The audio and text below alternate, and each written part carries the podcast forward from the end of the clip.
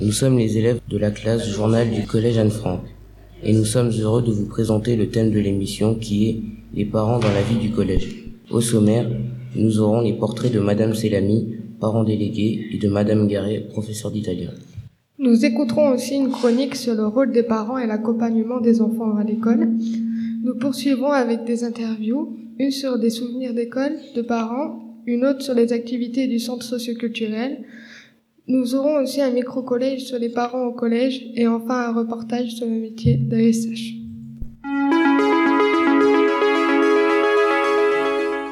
Bonjour Jenna, tu vas nous présenter le rôle des parents au moment du collège. Comment accompagnent-ils la scolarité de leur enfant?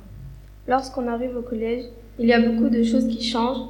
Les enfants petits ont besoin d'être accompagnés pour beaucoup de choses, comme se réveiller, s'habiller, préparer son petit déjeuner, aller à l'école. Au moment du collège, les élèves deviennent autonomes. Certains parents amènent leurs enfants à l'école en voiture, mais la plupart des élèves viennent à pied ou en bus. Les parents n'ont pas l'habitude d'entrer au collège comme ils le faisaient à l'école maternelle ou en primaire. En ce qui concerne les devoirs, ils sont importants dans la scolarité des enfants. Il n'y a pas de devoirs en maternelle, mais en primaire et au collège, si. Certains parents surveillent leurs enfants de près et d'autres non.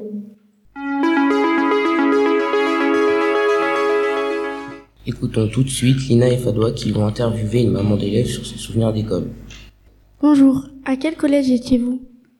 Alors j'étais au collège Louis Pergaud. J'étais au collège Louis Pergaud. Quelle était votre matière préférée? Ben mon ancien professeur est ici, donc je veux dire l'anglais. Étiez-vous un bon élève? Ça va, à peu près bien. Avez-vous de bons souvenirs de votre collège? Oui, de très bons souvenirs. Êtes-vous resté ami avec des copains-copines du collège? Euh, oui, bien plus que ça. Il y en a qui font partie de la famille maintenant. Travaillez-vous avec des ordinateurs OTBI à votre époque? Euh, non, pas à cette époque-là. Quel autre changement avez-vous remarqué depuis que votre enfant est au collège? Un peu plus autonome, moins réservé qu'avant. Savez-vous si les professeurs que vous aviez au collège sont encore enseignants et les avez-vous revus? Oui, mon professeur d'anglais est encore enseignant. Je l'ai récemment revu. Donnez-vous des conseils à votre enfant sur le collège? Oui. Beaucoup sur son attitude et beaucoup aussi sur le travail. Avez-vous une anecdote marrante sur le collège? Je me suis retrouvé avec mon frère dans la même classe. Voilà, c'est celle qui me vient à l'esprit. Merci pour vos réponses. Je vous en prie. Sans tarder, écoutons Faustin et Anaïs qui ont réalisé un micro-collège et interrogé les élèves du collège Anne-Franck. Bonjour, je suis Anaïs. Avec mon camarade Faustin, nous allons vous présenter notre micro-collège. Nous avons interrogé Kylian, Esther, Nathan et Timio en classe de 5e 5. Vas-tu à la réunion parents-prof avec tes parents? Euh, oui. Bah, c'est, c'est un peu une obligation de mes parents. Pas le droit de choisir. Obligé. Euh, bah oui. Moi aussi, euh, je suis obligée. Bah, la même chose, j'ai pas le choix. Tes parents prennent-ils plusieurs rendez-vous ou seulement avec le professeur principal à la réunion parents-prof? Ils n'ont pas le temps de chercher, ils prennent tous les profs. Tout. Tout le monde. Ouais, ils prennent tous les profs. Moi, ils cochent euh, que les profs qui jugent important. Genre, euh, ils cochent pas la musique et leur plat. Euh, des fois, moi, ça dépend. Euh, ils choisissent euh, comme ça. Trouves-tu la réunion parents-prof utile? Non, non, vraiment pas. Moi, je trouve euh, ça sert pas beaucoup hein, parce que ils nous disent juste que, que c'est bien ce qu'on fait. Euh, pas trop. Aimes-tu aller à la réunion parents-prof? Non, j'aime pas. Vraiment, c'est gênant. Ouais, bah non, c'est ouais, c'est gênant. J'aime pas euh, me retrouver devant mes profs avec mes parents, c'est c'est pas cool. Euh, non, pas du tout. J'aime pas du tout y aller. Tes parents sont-ils délégués ou ont-ils déjà été délégués auparavant? Euh, mes parents sont pas délégués au collège, mais ma mère est déléguée à l'école Jean de la Fontaine. Bah moi, ils sont pas délégués. Moi, ma mère, elle est déléguée au collège et elle est déléguée au lycée aussi. Euh, non, pas du tout. Aimerais-tu que tes parents soient plus souvent au collège? Si oui, pourquoi faire? Non, ça servira à rien. hein. Je la vois déjà assez tous les jours. C'est déjà bien.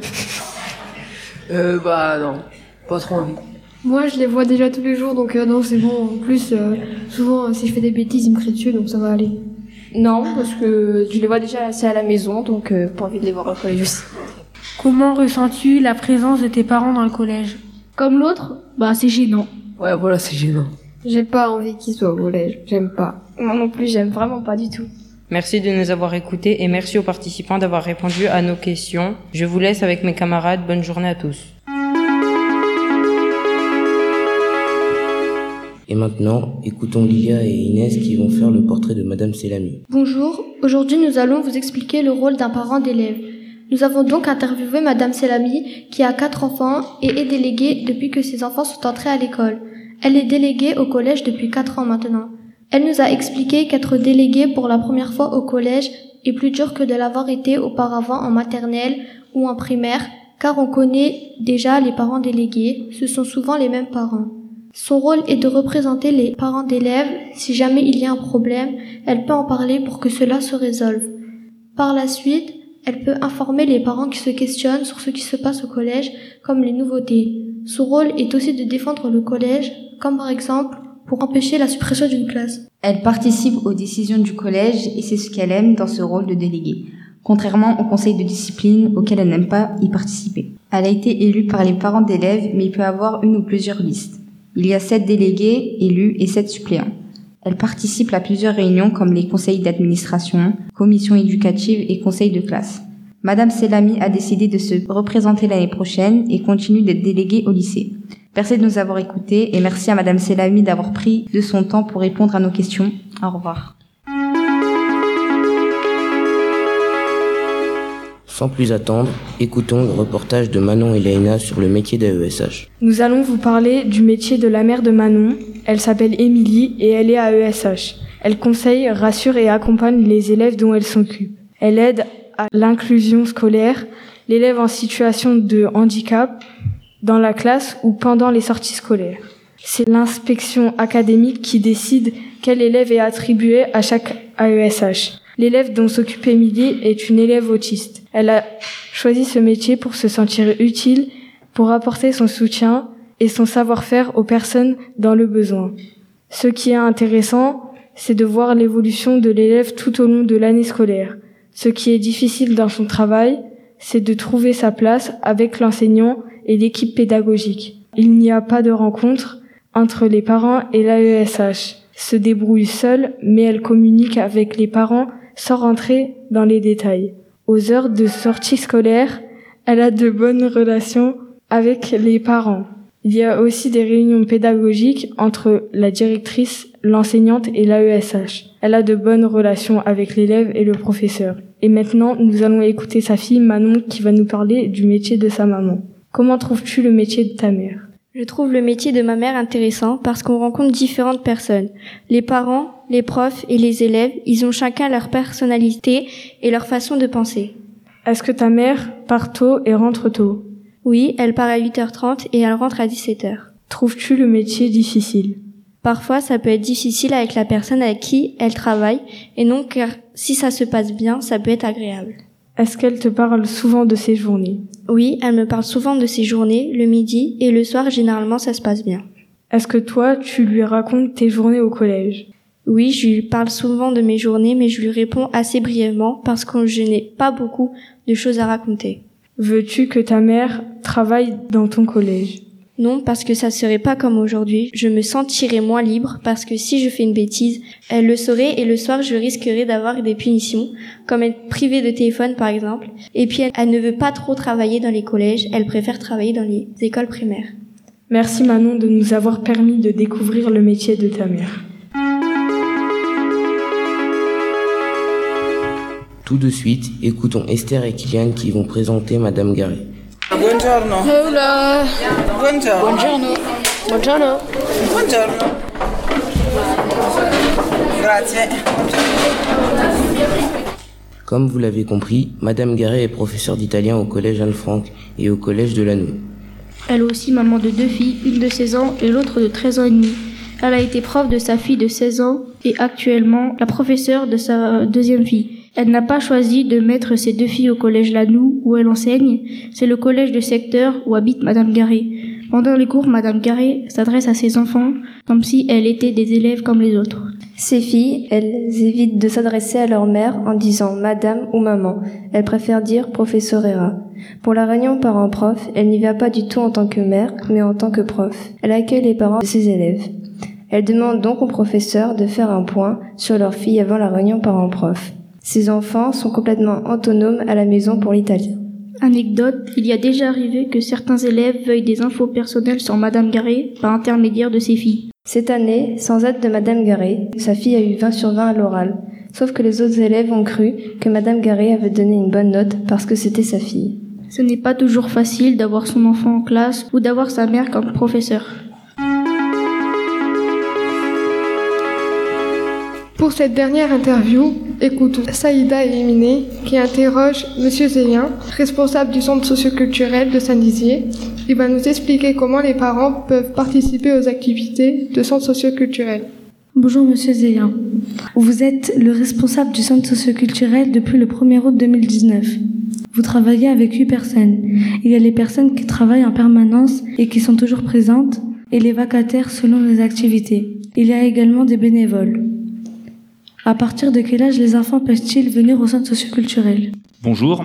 Donc en fait, le centre socioculturel, c'est une maison pour tous. Donc il n'y a pas d'âge en fait pour euh, pour venir au centre socioculturel. Quand on est jeune, forcément, on vient accompagné de ses parents.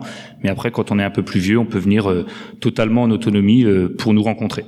Quelles activités sont proposées pendant les vacances? Alors pendant les vacances, on fait des centres de loisirs pour les enfants à partir de 4 ans jusqu'à 17 ans. Donc c'est des activités qu'on propose quotidiennement.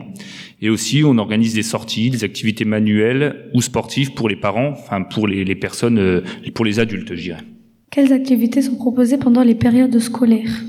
Alors on organise un, tout un tas d'activités, de la couture, des ateliers cuisine, du sport. On organise aussi de l'accompagnement scolaire, du centre de loisirs les mercredis et encore plein d'autres activités à la demande de, des habitants du quartier du Verbois.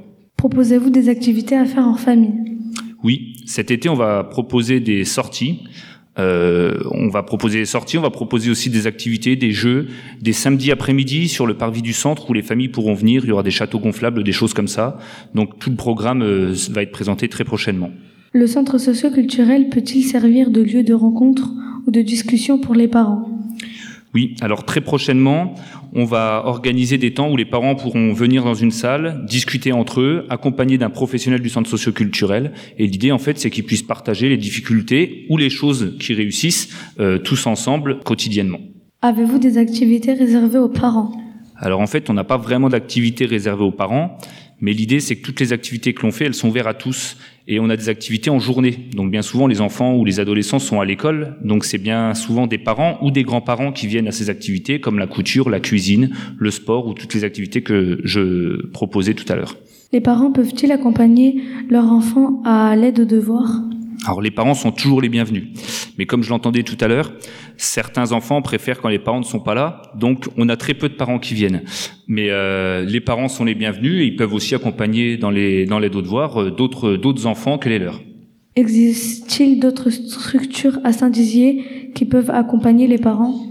Oui, il y a d'autres associations qui font un peu la même chose que le centre socioculturel, la maison de quartier du Grand Lachat par exemple, le club Léo Lagrange, le CLEL, mais aussi euh, le conseil départemental qui peut accompagner les parents, euh, le CCAS et d'autres services de la ville de Saint-Dizier ou de l'agglomération. Avez-vous des futurs projets pour les parents? Alors on a des, on va avoir des futurs projets parce que j'ai une collègue qui va bientôt arriver, qui va être justement euh, embauchée pour accompagner les parents dans ce qu'on appelle la parentalité tout au long de l'année et mettre en place des projets avec les parents euh, dès septembre. Comment peut-on s'informer sur les activités que vous proposez? Alors on peut venir directement au centre socioculturel. Ma collègue Nathalie vous accueillera et vous présentera ce que l'on fait. On a une page Facebook aussi où, où on met tous nos programmes et sur le site de la ville de Saint-Dizier où en général il relaie les informations du centre socioculturel. Merci beaucoup d'avoir accepté cette interview. Merci. Nous remercions les journalistes et les invités qui ont accepté de répondre à nos questions et enfin le public. À bientôt sur Anne Franck Actu. Bonne journée à tous.